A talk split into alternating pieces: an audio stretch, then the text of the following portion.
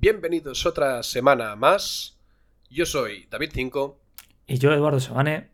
y esto es Asiatech.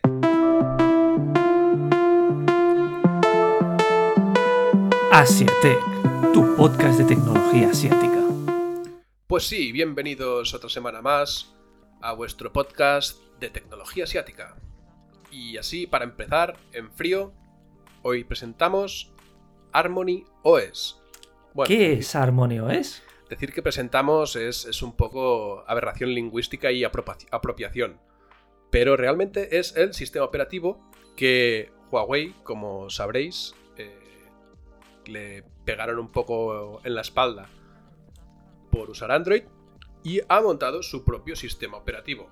Entonces, eh, es un sistema operativo del fabricante chino que pretenderá reemplazar a todo el ecosistema Android en Huawei. Eh, se liberará como actualización para los grandes dispositivos de la compañía y también se espera de que en un futuro sea también el sistema operativo de los televisores de dicha marca, al más estilo Samsung que usan Tieza, Tizen, perdón, Tizen. Eh, pues los, los de Huawei usarán Harmony OS. También se ha conocido de que el primer dispositivo que usará este sistema operativo será el Mate X2. Y yo creo que tú, Edu, sabes algo más de este teléfono. Estamos hablando del tope de gama de Huawei, el buque insignia que nos traerá por el momento, porque este dispositivo es un dispositivo plegable. Al más propio estilo de Samsung, otra vez hablando del mismo, y con su Galaxy Fold 2, esta vez tenemos con Huawei Mate X2. ¿Y qué tenemos en este dispositivo? En este dispositivo desde fuera tenemos una pantalla externa de 90 Hz eh, con 6,45 pulgadas y a una resolución un poco rara de 2700 a 1160 píxeles, pero lo que está por venir es lo importante. ¿Cómo es la pantalla interna? La pantalla interna tiene también 90 Hz de 8 pulgadas con una resolución de 2480 x 2200 píxeles. Eso quiere decir QHD. Y aparte este dispositivo tiene el último Kirin de Huawei, que es el Kirin 9000, 8 GB de RAM, eh, cámara trasera de 50 megapíxeles, de 16, de 12 megapíxeles y 8. Y luego la cámara frontal de 18 megapíxeles. Y por si no fuera poco, una batería de 4500 mAh con una carga rápida de 55 vatios. Que no es de lo mejorcito que nos trae en el mundo de tecnología, pero realmente no está nada mal. Y nada, un almacenamiento de 256 GB eh, y lo típico. 5G, lector de huellas lateral, NFC y Wi-Fi 6. Y es un móvil bastante peculiar, ya que nos trae un diseño plegable, pero en diferencia con el Galaxy Fold 2, que si os recordáis al plegarlo dejaba un huequecito ahí raro, este eh, hace una especie de diagonal que hace que una parte sea más gruesa y la otra más fina, haciendo que no haya nada en medio cuando se cierra el móvil. Y es algo que puede mm, acarrear ventajas, como por ejemplo que no se te introduzca nada, que no entre el polvo, etcétera, etcétera, etcétera. Es algo, un diseño bastante chulo, la verdad. Y que es lo típico, que no lo veremos ahora en la gama normalita, no veremos un Redmi con esto.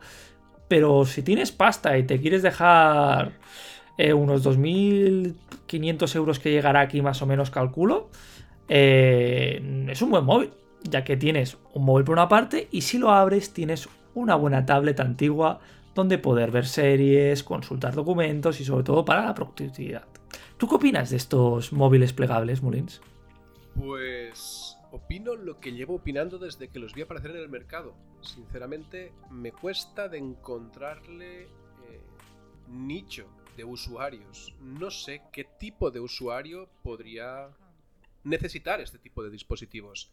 Eh, al ser un dispositivo plegable, es verdad que sí que se hacen cómodos, pero el hecho de necesitar una pantalla desplegable y que puedas plegar, no sé en qué situaciones podríamos necesitar este tipo de dispositivos. Mm, Me parecen raros. Y aparte, como has comentado también, que no deja apenas espacio entre las dos pantallas que se pliegan. Entonces podríamos decir que se podría usar como clip para recoger papeles. Eh, un uso inesperado, pero la verdad es que sí. Pero tengo que decirte algo negativo de este móvil. Como buen Huawei que es en los últimos años, no contará con los Google Services. Y eso es un punto muy detractor en este dispositivo. Pero tengo una pregunta para ti, Molins. Imagínate que te, apunta con una pistola, ¿vale? Y te dice, ¿vas a utilizar un móvil plegable? Sí o sí, ¿vale? O sea, no hay opción, tu próximo móvil va a ser un plegable. ¿Qué preferirías? ¿Un estilo Fold o como este móvil eh, que tenemos aquí? ¿O un estilo concha, como el que también presentó Samsung o como los antiguos eh, Motorola? Realmente sería partidario del estilo concha, sin discutirlo ni pensarlo. Al final, una pantalla como la que habitualmente tenemos en los teléfonos me es suficiente y si le pudiera hacer más pequeña en el momento de transportar, pues la verdad es que lo agradecería. Entonces me quedaría con la típica conchita que, que se conoce vulgarmente en este mundo.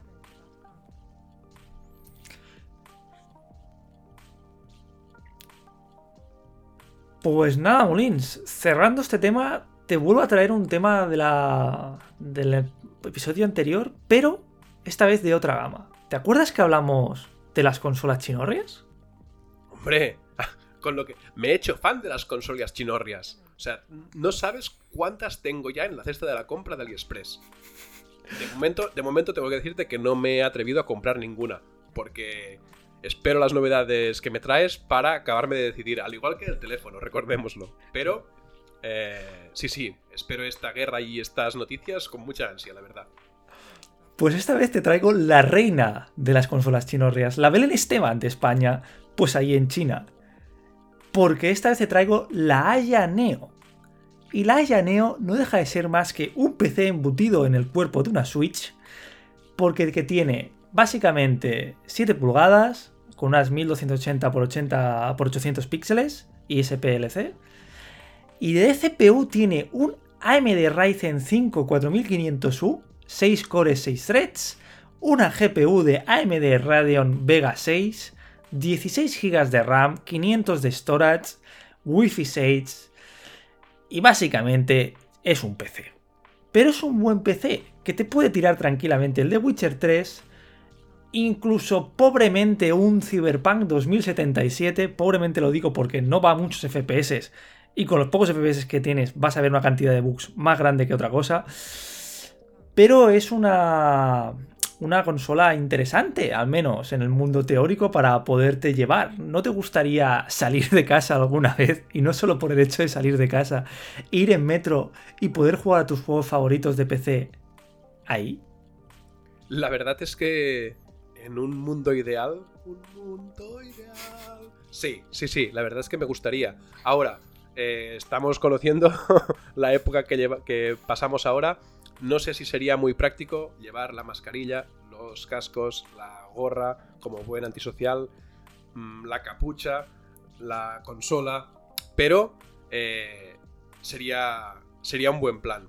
Entonces me comentas que, esta es capaz de correr eh, establemente un Witcher 3. Sí, o por ejemplo otros juegos como por ejemplo el Final Fantasy XV a 30 FPS, el Forza Horizon 4 a 60 FPS estables, 30 FPS el Horizon Zero Down, no está mal. Ahora bien, tiene dos ques. Primer que, eh, si juegas a juegos muy potentes, te dura una horita, una horita y media, dependiendo su brillo, ¿vale? Y el segundo que, que a ver, no te lo quiero comentar, pero se espera que valga entre 500 y 600 dólares.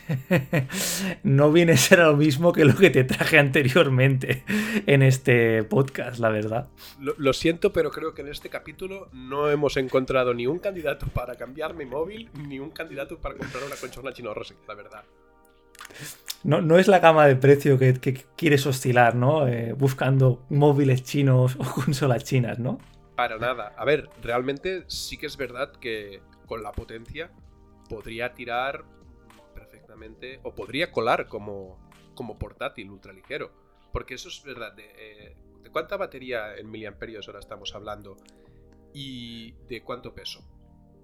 Eh, batería lo está buscando. Literalmente no he conseguido encontrarlo. No sé si 4700 miliamperios, eh, algo por el estilo. Y el peso era algo más de 200 gramos. Entonces es, una muy buena relación eh, para una batería más que aceptable para un dispositivo de este, de este estilo. Y un peso súper acorde con una consola moderna y antigua. Realmente no. Las consolas no han variado tanto de peso. Dejando de lado consolas primerizas como Game Gear y Game Boy.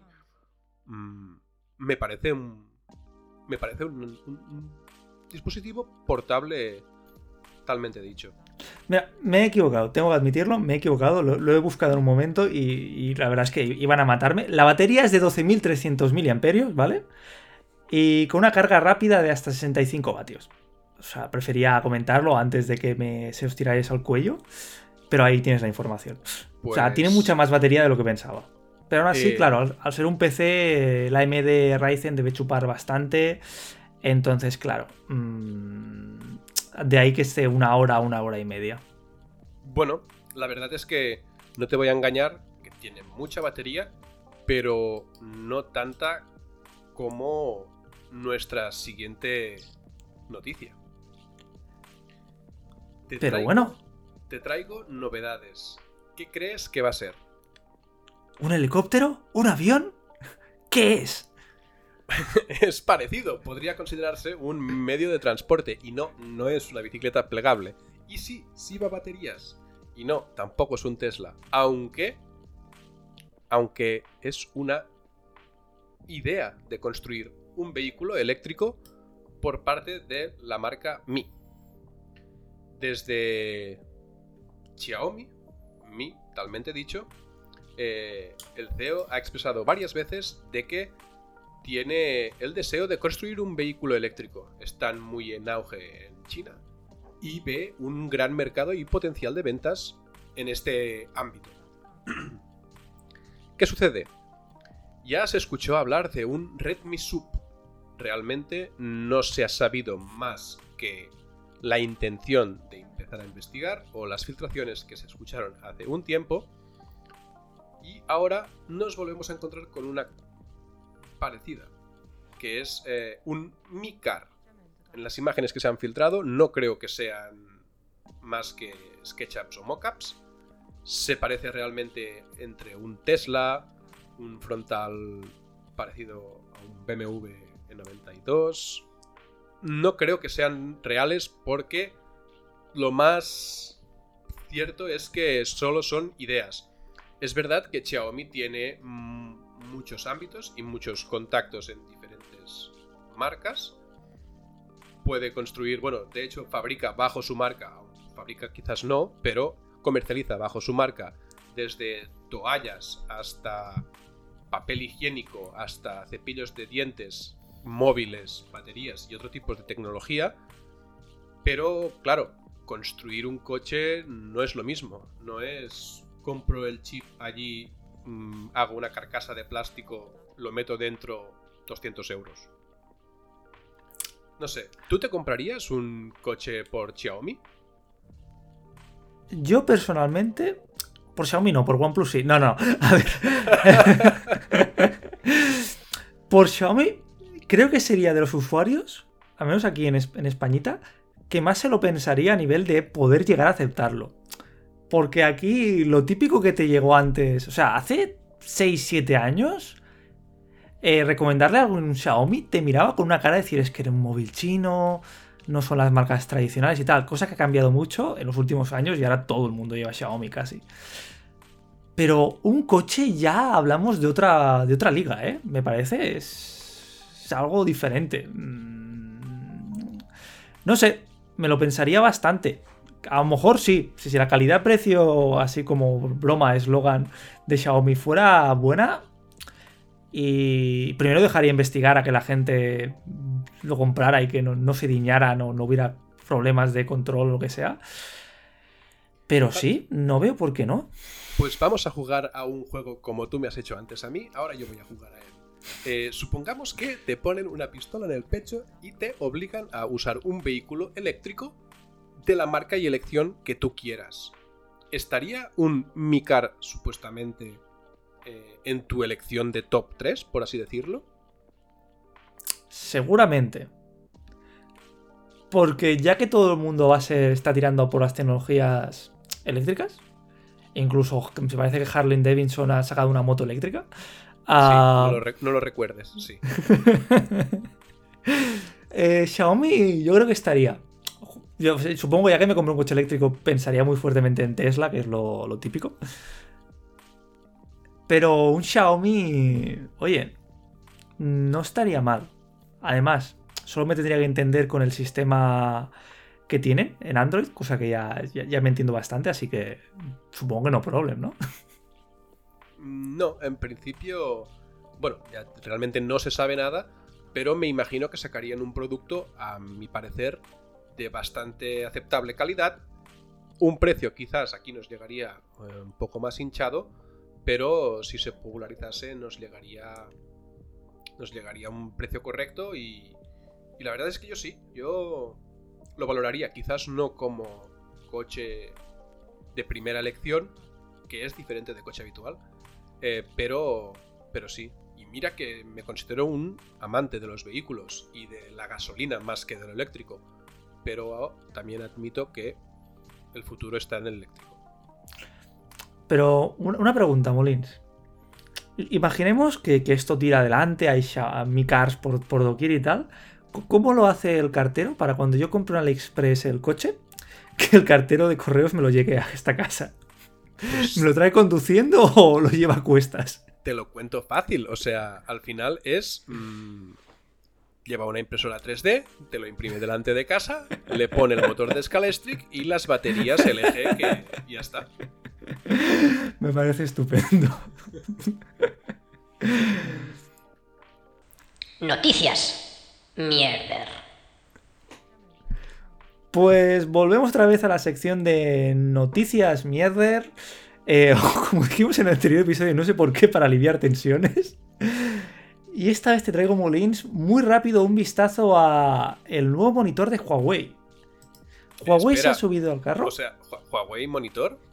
Sí, sí, sí, sí, sí. Huawei se ha subido al carro de los monitores. ¿Tú sabes el típico monitor no chustero, pero simple, de Xiaomi. No, el ultra wide eh, con 144 Hz y tal. No, no, no. El Redmi, el, monitor Redmi o el monitor Xiaomi 23,5 pulgadas, un, un HDMI de salida y un cargador propio. Sí, o sea, el típico monitor que se compraría alguien para una empresa. Correcto. Pues Huawei salta al mercado y te sacan un dispositivo eh, monitor Huawei con 23,8 que básicamente, mira, lo podemos encontrar en Alemania por 160 euros. Y nada, lo típico un poco, 1080, 95%, 90% de, de pantalla. Eh, se inclina a un 178 ángulos. Y no sé, parece interesante para, como tú dices, eh, monitor de empresa que lo pueden comprar por doquier y tienes toda la oficina. O incluso yo me lo planteo como monitor de. como monitor secundario. Para ver ahora cuatro información y cuatro chorraditas que solo quieres tener eh, cuatro tonterías y no poder disfrutar del monitor principal con la alta calidad, etcétera, etcétera, etcétera. No sé, me parece algo interesante. Además, te trae, aparte del HDMI típico, conexión VGA, así que me imagino que sí que está enfocado para empresas con aún sobremesas antiguos. Sí, la verdad es que es como tú dices, mm, quizás como monitor principal de mi ordenador doméstico no lo escogería, pero mm, tiene los marcos finitos, eh, con un soporte BESA que parece que tiene, se puede montar un brazo para montarlo perfectamente en vertical. Eh, sí, según qué precio tenga, no me parece nada descabellado la, adquisición. Ah, por cierto, hay que avisar, siempre que es Huawei, eh, obviamente no están los dispositivos, bueno, los, los servicios de Google no están integrados en este monitor. Bueno, pues mira, ¿sabes qué? ¿Sabes dónde sí están integrados los servicios de Google? ¿Dónde? En el Ulefone Armor 11. ¿Qué Por es est- esto? Por este nombre, ¿qué te viene a la cabeza? Dime, ¿qué te suena? Eh, no sé, un jetpack, un todoterreno, algo que Pues- aguanta mucho. Pues podría ser, es lo más parecido a una excavadora, pero en versión móvil.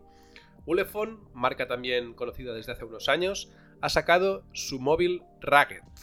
Eh, ya lleva sacando varias versiones y en este caso es la Armor 11. Dispone de 5G y la baza que se tiran es que es el primer móvil con visión nocturna.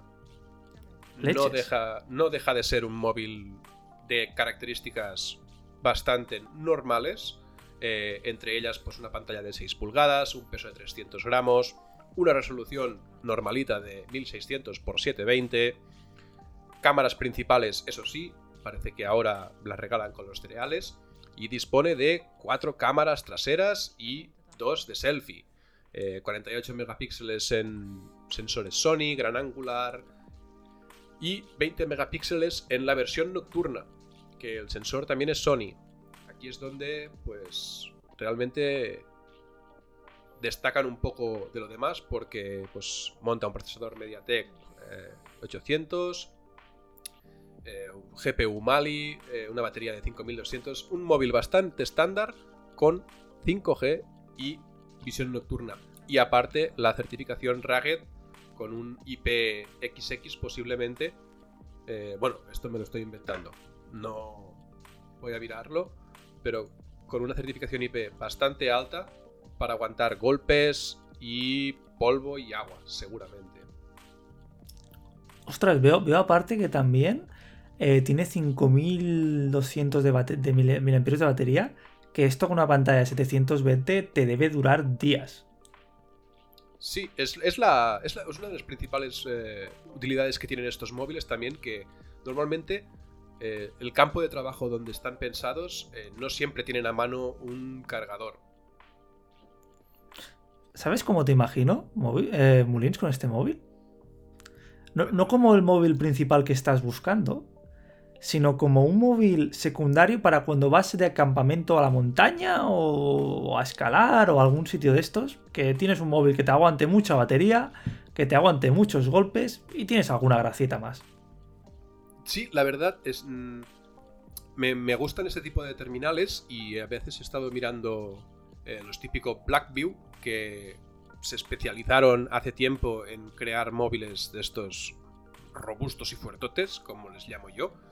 Pero en este, la peculiaridad esta de la visión nocturna mm, no se la acabo de encontrar. O sea, no sé en qué ocasión o- o situación necesitaría un móvil rugged, robusto, por un lado, y una visión nocturna.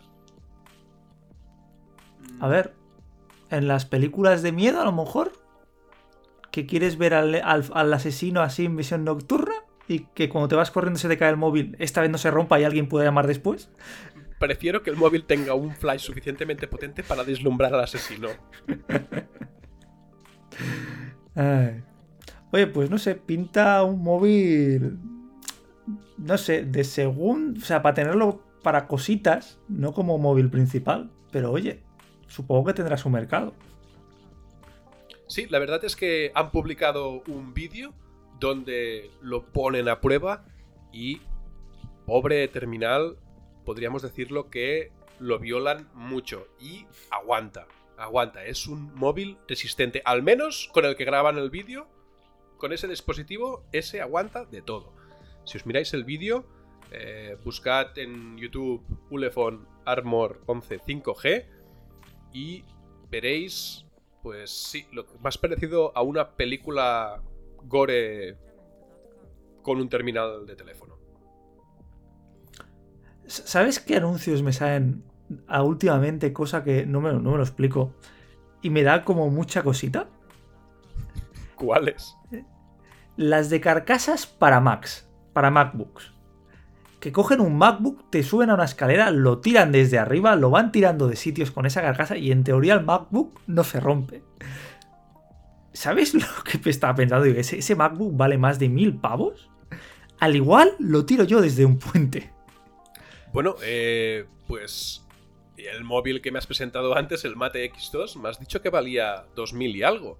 Eh, compran una carcasa también, ¿no? Supongo. Sí, la verdad es que sí. Aunque carcasas para los para este tipo de móviles que se abren plegables, me pregunto cómo tienen que ser. Me imagino que plegables también las carcasas, si no. ¿Tú te acuerdas de esos móviles antiguos y esas carcasas polivalentes que eran a base de cuero cosido a gomas elásticas? Oh, sí, sí. Eso tan, tan, tan rancio y a la vez español de llevar el móvil atado en el cinturón con una carcasa de esas y a la música del piripipi, piripipi, piripipi, ver al macho ancar su codo y sacarse el, móvil en forma de concha, abrirlo con el dedo pulgar y contestar, sí, dígame. Sí, sí, sí. El macho cabrío español, ¿eh? Ah, eh, Saliendo de un bar de haberse tomado una cervecita con unas tapas. Correcto, correcto. Lo estoy visualizando totalmente. Pues al final, no sé, sí que es verdad que un móvil plegable implica un mayor reto ingenieril a la hora de construir una, funda. Pero bueno, claro, es que también eh, en, el, en, el, dilema este de los móviles plegables y las fundas, eh, pasa lo mismo que pasaban antes, que es... Pero la funda que es para cuando para proteger el terminal cuando está cerrado o cuando está abierto, porque cuando hay más peligro de que te caiga de las manos es cuando está abierto porque lo estás usando. ¿Cierto? Entonces, aquí está el dilema ese de que ¿cómo planteamos la funda para protegerlo abierto o para protegerlo cerrado? Y en teoría si está cerrado y es concha, deberías tener más protección, ¿no? Eh, sí, eso diría la intuición. No sé, no sé, Mulins, pero ya que estamos llegando al final, ya sé que la pregunta y la respuesta va a ser no, pero ¿algún dispositivo de este podcast que te haya interesado para comprar? Eh, sí, sí, no te voy a engañar, sí, la respuesta es sí. Y el dispositivo es el Micar. Pero tendré que esperar. Pues nada, hasta otro día. Vaya bien.